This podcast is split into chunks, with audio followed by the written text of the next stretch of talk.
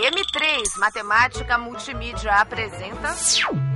Uma palavra puxa a outra. Muito boa tarde para todos. Sejam bem-vindos a mais um programa.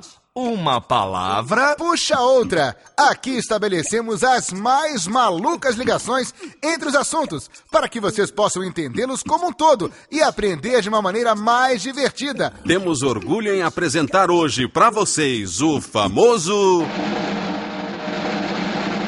Caso das Pontes de Königsberg.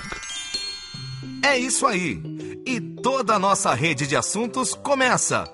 Onde ela começa mesmo? Ela começa bem longe, lá na cidade de Königsberg, antiga capital da Prússia Oriental.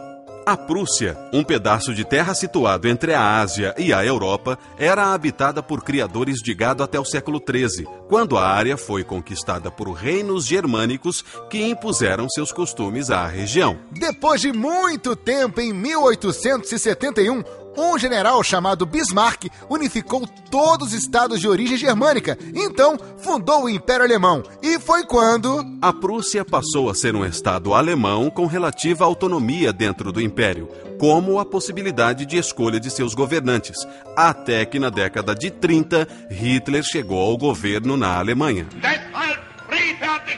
Hitler acabou com a autonomia da Prússia e colocou a Alemanha na Segunda Grande Guerra Mundial. Que contava com outras nações como os Estados Unidos, França, Inglaterra, até mesmo a Rússia, que, vitoriosas, viram os nazistas serem expulsos do poder e a Alemanha passar por uma reestruturação. Na onda da reconstrução, a Prússia. Que tinha perdido seus poderes devido à administração de Hitler. Deu adeus ao mapa e muito tempo depois, já em 1947, o estado foi oficialmente abolido e parte do seu território passou a fazer parte da Rússia. A Rússia, diferentemente da Prússia, existe até hoje e muito tempo depois da guerra travada com a Alemanha, mais exatamente em 1991, elegeu democraticamente seu primeiro presidente, que se chamava Boris Yeltsin. A era de Yeltsin ficou marcada pela grande corrupção que assolava a Rússia, o desemprego, a fome e os conflitos com a Chechênia, fazendo com que sua popularidade não fosse lá aquelas coisas por muito tempo. Dentre os passatempos favoritos desse governante estava, sempre que possível, beber algumas doses de vodka e também a leitura da obra do filósofo alemão Kant. Kant, que se chamava Immanuel Kant, foi um filósofo geralmente considerado como o último grande filósofo dos princípios da era moderna e indiscutivelmente um dos seus pensadores mais influentes. Extremamente metódico, Kant nasceu, viveu e morreu na famosa cidade de Königsberg. Isso mesmo, Königsberg é conhecida também por ter sido a terra natal de Kant. Porém, hoje ela se chama Kaliningrado, devido toda aquela coisa de Hitler, guerra e Rússia. E também é conhecida por outro fato muito interessante. Ela foi o pivô de um problema resolvido pelo matemático Euler. Esse problema é mundialmente conhecido como o famoso caso das pontes de Königsberg, aquele mesmo que a voz aveludada anunciou no começo do programa. E, senhoras e senhores, para começar a explicar, temos a seguinte situação: a cidade de Königsberg tem em seu interior duas porções de terra circuladas por um rio, ou seja, duas pequenas ilhas. Essas ilhas são interligadas entre si por uma ponte e conectadas à terra firme por um total de seis pontes. Quatro pontes ligam a primeira à terra firme e duas pontes ligam a segunda ilha à terra firme. Tempo para o desenho! Com esse tempo não dá para desenhar nada, mas se quiserem, podem pausar e fazer o desenho. Voltando ao assunto, Euler, que era suíço, não conheceu Boris, mas auxiliou a resolução de um problema na época prussiano, mas que estava mais para russo.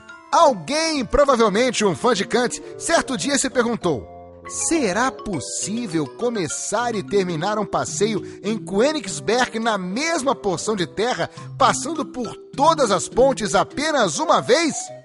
Complicado, não? Nem tanto para Euler, que em 1735 demonstrou com a clareza e precisão de um matemático que tal passeio não ia dar muito certo. Para isso, apresentou à Academia de Ciências Russa de São Petersburgo um diagrama em que fazia a seguinte analogia: A Terra, pensando em duas margens e as duas ilhas, associou quatro pontos. Para as sete pontes, associou sete linhas. Feita a associação, o problema ficou restrito a traçar o diagrama com um movimento contínuo, sem levantar o lápis do papel e sem traçar uma linha mais de uma vez. Esse diagrama é um esquema consistindo em um número finito de pontos, chamados vértices, e um determinado número de linhas, esquema também conhecido como grafo. Os vértices são as extremidades das linhas e nenhuma linha tem qualquer ponto comum com outra, exceto o vértice comum. Um vértice é par ou ímpar, conforme o número de linhas que chegam nele seja par ou ímpar. Assim proposto, vamos chamar o passeio de passeio Euleriano, aquele que percorre todo o grafo, começando e terminando no mesmo lugar e passando por todas as arestas exatamente uma vez. Logo, Euler demonstrou que um grafo admitirá o passeio euleriano se e somente se todos os seus vértices forem pares. Assim, Euler, que por ser suíço não votava para eleger presidentes russos, provou ser impossível realizar o passeio imaginado. Com suas ideias, Euler fundou as bases do que hoje temos como a teoria dos grafos. Toda a teoria de Euler possui muita lógica, assim como os escritos de Kant, admirados por Boris, que ao saber que seria impossível realizar esse passeio inusitado pela cidade de Königsberg, resolveu passar as férias em Las Vegas. que até então nada tinha a ver com a história. E pessoal, muito obrigado e até a próxima edição do Uma palavra. Puxa outra.